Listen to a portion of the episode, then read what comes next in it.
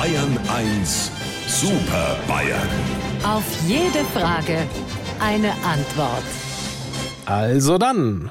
Chatprogramm an, Videokonferenz baut sich auf und in den kleinen Chatfenstern auf meinem Bildschirm erscheinen Herr Stoiber, guten Morgen. Wenn alle Stricke reißen, bist du zu dick für die Schaukel. Ja, da haben Sie recht.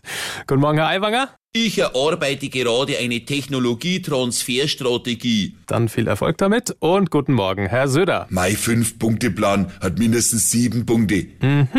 Heute sprechen wir über die Pfadfinder. Liebe Super Bayern, diese Woche war nämlich Internationaler Tag der Pfadfinder und dazu möchte ich Ihnen eine Mail vorlesen von Bayern 1-Hörer Friedel aus Schweig. Der schreibt, am Tag der Pfadfinder musste ich an Sie denken und würde gerne wissen, wann Sie denn Ihre letzte gute Tat vollbracht haben. Lieber Herr Morgendings und lieber Herr Fieselschweif, ich habe in meinem guten Leben immer wieder lange Taten vollbracht. Wenn ich mich recht in Erinnerung habe, erst gestern wieder, da habe ich mich heil auf die andere Straßenseite geführt. Edmund, alte Isomatte, eine gute Tat ist, wenn du jemand anderen über die Straße hilfst, vorausgesetzt, der will das überhaupt. Lieber Lukas, ich wollte natürlich auf die andere Seitenstraße. Manchmal kommt man ja nur durch das Wechseln der Seiten ans Ziel. Das ist ja dem Söder sein Motto. Aber zurück zu mir. Ich bin ja sowieso sowas wie der geborene Pfadfinder, weil ich immer auf dem richtigen Weg bin und keinem Abenteuer aus dem Weg gehe. Du meinst, du findest jedes Fettnäpfler, ohne dass du nach dem Weg fragen musst. Ja, du wieder.